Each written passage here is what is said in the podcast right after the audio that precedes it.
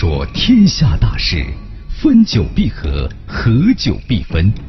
世间万象，盛极而衰，否极泰来。几多神秘传说化作千古绝唱，多少传奇往事尽付坊间笑谈。论古道今，评说天下，晚星画传奇。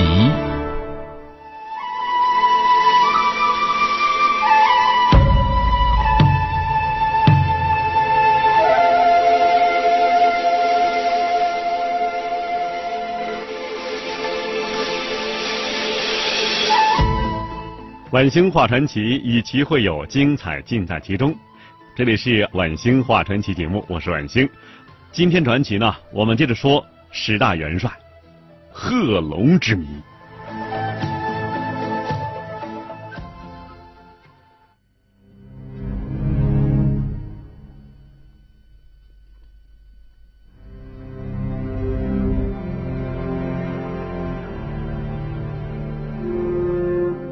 戎马倥偬、骁勇善战的贺龙，与朱德、刘伯承一样啊，是从讨袁护法从军入道的。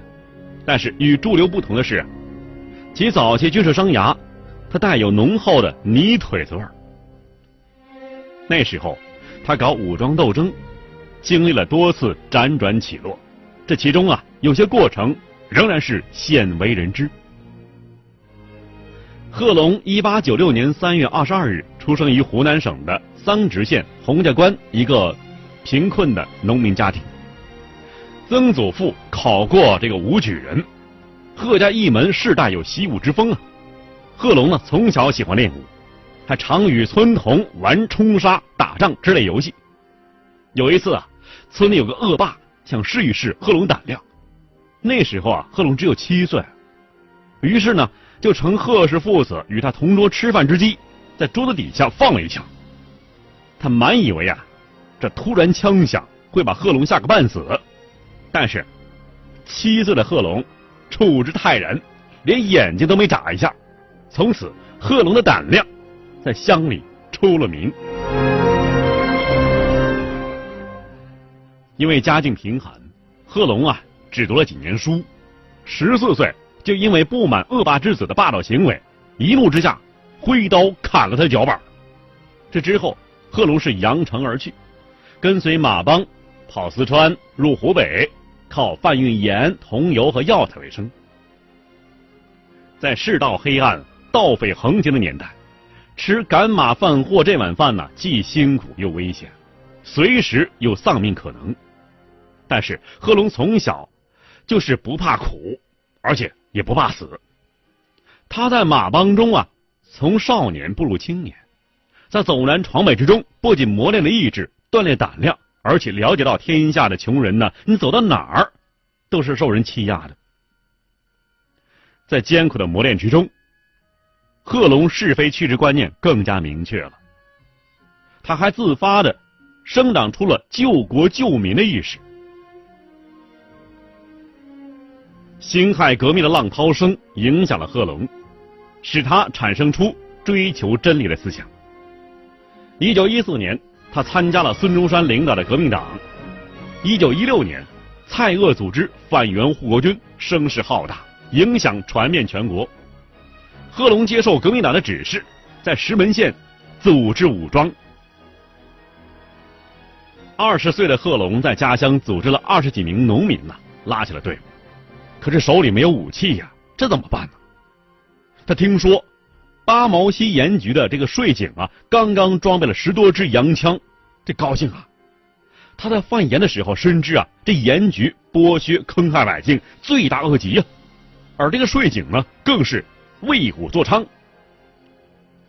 他向别人借了两把菜刀，带着组织起来的二十几个农民，乘夜色闯入盐局。贺龙用菜刀啊，亲手砍死税警队长，缴获十五支步枪、两支手枪和九千斤盐。他下令把盐统统分给穷人，用这十几支武器啊，组装起他的队伍。贺龙两把菜刀闹革命的故事从此传扬开来。看古今中外，说喜怒哀乐，讲悲欢离合，道世间百态，晚星画传奇。贺龙两把菜刀闹革命，重组武装。从那时候开始啊，直到武昌起义。这支队伍是越来越壮大，从未失败过。贺龙呢，也经过战斗磨练，逐渐成为孙中山领导的民主革命时期的一员悍将。两把菜刀闹革命这段经历，对贺龙早期辗转起落的军事生涯来说，是一个重要的转折点，有着异乎寻常的意义。毛泽东对贺龙的这段战斗经历给予了高度的评价。毛泽东在《三湾改编》中为鼓励起义军，曾经举此例。他说呀：“贺龙两把菜刀起家，现在做了军长了，带出了一个军。我们现在啊，不只是两把菜刀，我们已经有了两个营的兵力了，我们还怕什么呢？”战场上的贺龙啊，口衔烟斗，指挥若定，这几乎成了他给人们留下的最难忘的印象了。在人们心目之中，贺龙是一位百战沙场驱虎豹的英雄，具有粉骨碎身若等闲的风度。然而，生活中的贺龙啊，给人的感觉是另外一番风采。贺龙有着丰富的个人特质，只要一提到他的名字啊，熟悉他的人呢，嘴边总会微微上翘，会微笑。关于贺龙的传说啊，多的是不可枚举。贺龙从小识字不多，但是会写名字。他下达命令的时候啊，总是把自己的名字写在战士的左手上。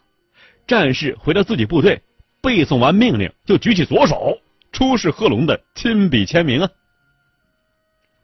一九二七年南昌起义失败以后，贺龙开始自学读书写字，他几乎啊是全凭记忆。每学一篇课文，就反复的诵读，直到学会了里面的所有字为止。贺龙也许在某些方面比其他的高级指挥员粗疏一些，然而啊，在外在的粗疏中，却隐藏着对被压迫者的深切同情。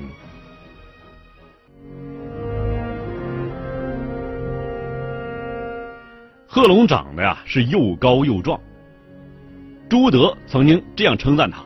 说贺龙啊，就像老虎一样强壮。我在长征之中一次也没有看见他显出疲惫的样子，好几次他还背着负伤的战友。的确，仅从贺龙的外貌来看，也令人产生这样的印象：他的全身从头到脚都充满跃动的活力。贺龙啊是不能静坐不动的，他的动作和他的声音一样啊，令人瞩目。贺龙是很容易识别的。他口里叼着他喜欢的烟斗，胡须浓密而整齐。他那充满俏皮的眼睛总含着笑，仿佛在寻找着讽刺的好料。贺龙曾对人说呀：“他开始留胡子的时候，只有地主军阀才留胡子，他就不相信为什么咱农民就不能有胡子呢？”贺龙喜欢和他的政委关向英下棋，谁输了谁把胡子刮了。虽然这种事情呢不常发生，但是有时候啊，贺龙的胡子还确实不见了。一九零六年那年呢，贺龙十岁，啊腊月，奉父母之命、媒妁之言，贺龙与比他大几岁的原燕罗界邻居女儿徐月姑成亲了。你看，他十岁小男孩就成亲了。而第二年秋天，这贺龙十一岁的时候啊。这徐月姑啊，就生了一个女儿，叫贺金莲。那几年之后呢，徐月姑病故于南昌暴动，这是贺龙的第一次婚姻。南昌起义之后，贺龙去湘鄂西去拉军队，女儿贺金莲留在上海。当时上海啊是白色恐怖，贺金莲自幼体弱多病，这时候呢不仅无法及时治疗。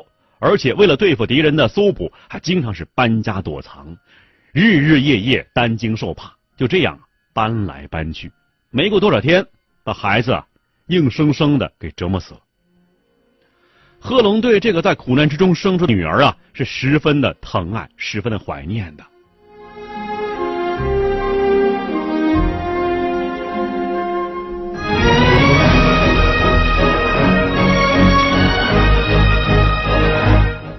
贺龙的第二次婚姻是在长征前开始的，他在湘西娶简先任为妻，这简先任的妹妹简先佛与这萧克将军结婚了，啊，也就是说萧克和贺龙呢是挑担简先任呢是出身豪门，结婚之后与贺龙感情非常好，跟随贺龙参加革命是出生入死。一九三五年十一月，贺龙正在前方。见先任生下一女，当时啊，贺龙正好打了一个大胜仗。王震发电报把这个消息告诉贺龙，电报上写：“祝贺贺副主席生了一门迫击炮。”贺龙看了之后是非常高兴，大笑不止啊。后来萧克呢为贺龙这个女儿取名叫做贺杰生，意思是战斗告捷时所生。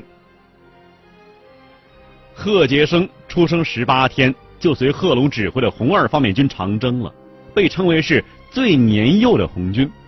只有十八天嘛，一小姑娘。她随红军抵达陕北之后，抗战爆发了。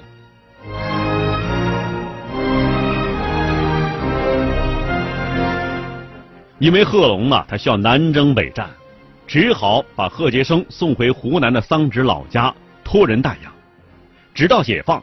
贺杰生才回到父亲贺龙身边，而夫人简先任后来在战斗之中壮烈牺牲了。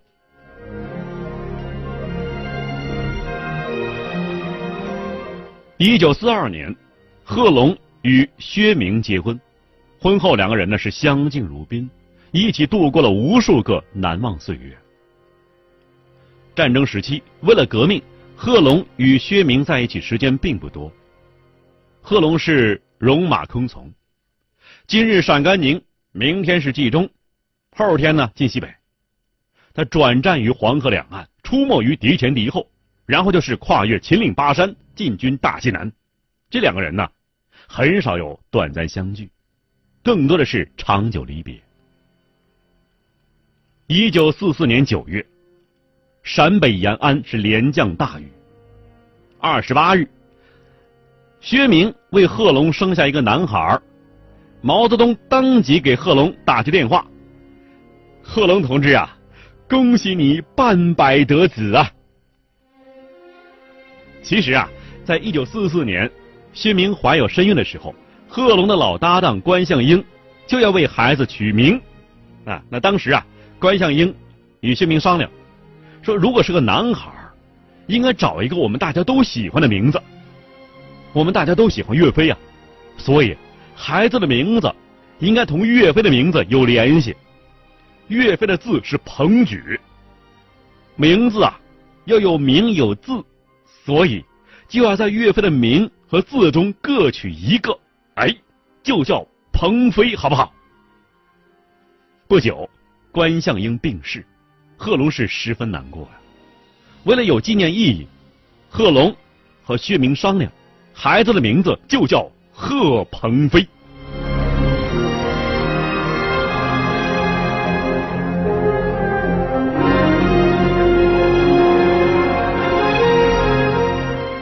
一九四五年，日本鬼子投降，国民党抢夺胜利果实，贺龙率部进军丰镇、吉宁。车过延安的柳树店家里的时候，保姆就抱着贺鹏飞在路边迎候着呀。贺龙在卡车上伸出手，只说了一句话：“长大后当兵，打完仗再见。”然后就驱车远去。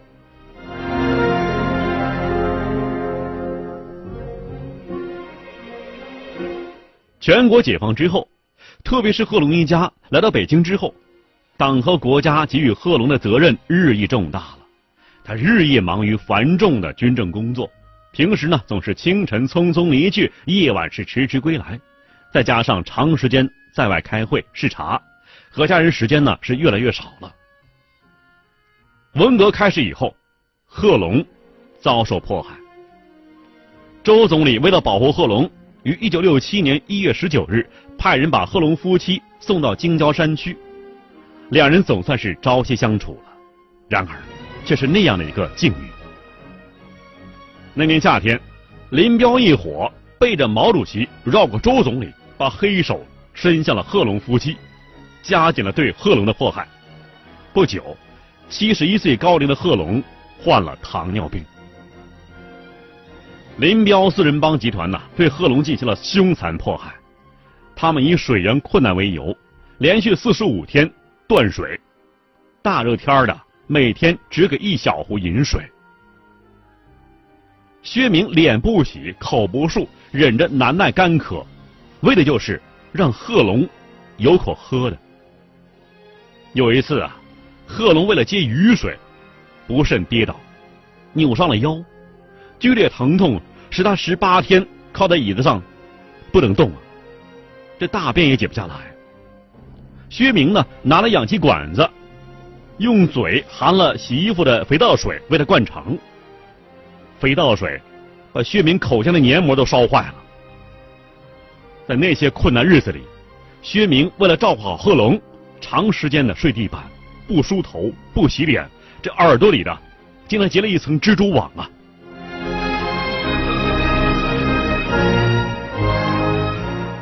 贺龙与薛明就这样在患难之中度过了一天又一天。一九六九年六月九日下午三时四分，贺龙被迫害致死。不久，薛明受周总理委托，写下了向党和人民汇报，将贺龙遭受迫害时的生活情景公诸于众。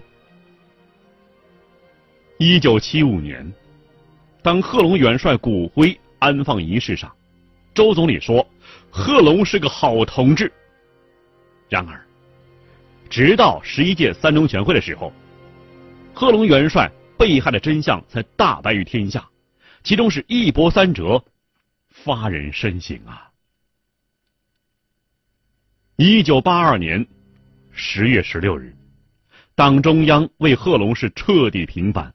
高度评价贺龙的一生是战斗的一生、革命的一生、光辉的一生，肯定他是我党的优秀党员、久经考验的无产阶级革命家、卓越的军事家、我军的创始人之一。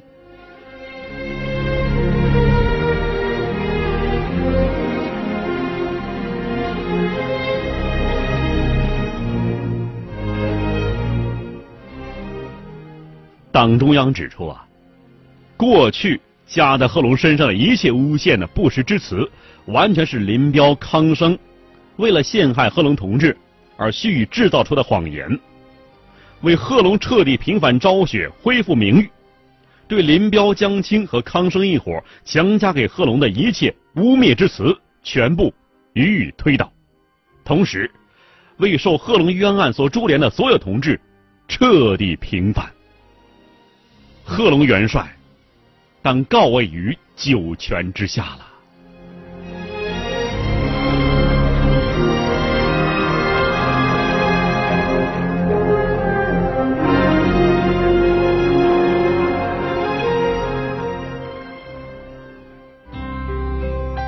看古今中外，说喜怒哀乐，讲悲欢离合，道世间百态。晚星画传奇。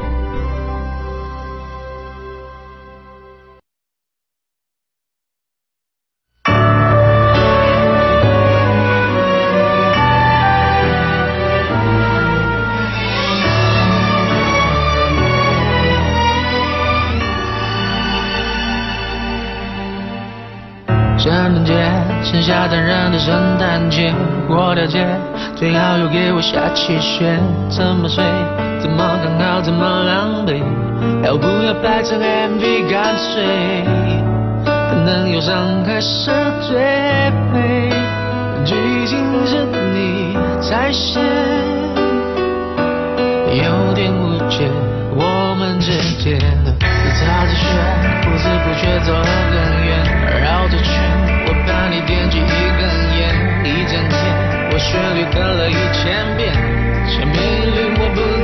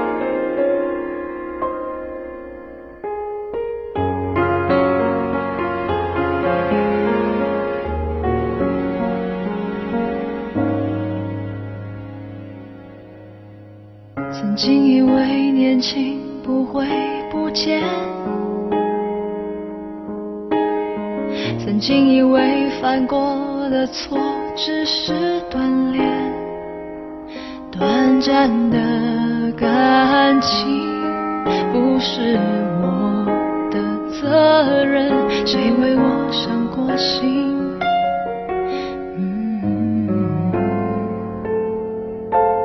曾经以为爱过就是永远。竟以为分开的泪只是肤浅麻木了的感情也许早该结束谁为我伤过心